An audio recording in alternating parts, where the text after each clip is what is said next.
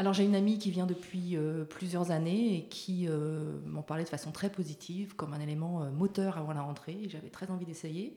Et cette année, les dates correspondaient par rapport à mon retour de vacances, donc je me suis dit, je me lance le contact avec euh, les élèves, le côté alors créatif, parler anglais bien entendu, et puis euh, préparer des cours, euh, transmettre aux élèves, il y a plein plein de choses.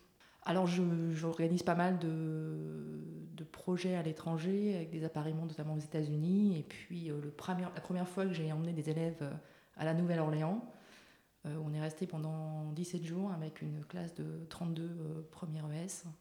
Et on a eu des retours euh, super positifs et c'était déjà il y a 10 ans. Et euh, je sais que certains des élèves ont toujours des contacts avec leur famille, ont gardé contact avec euh, ce qui s'est passé aux États-Unis et ça les a marqués pendant, je pense, toute leur vie. Donc ça, c'est un, côté plutôt positif et ça me fait plaisir.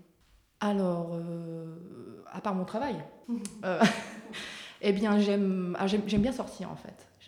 Alors c'est vrai que depuis, mes enfants sont un peu plus grands, et puis à Nantes, c'est une ville qui bouge pas mal, il y a pas mal de choses au niveau festival, artistique. Euh, donc je, sors pas mal euh, la semaine. Et puis euh, voilà, après j'aime bien le sport, voilà, c'est aussi des choses dans lesquelles je m'épanouis.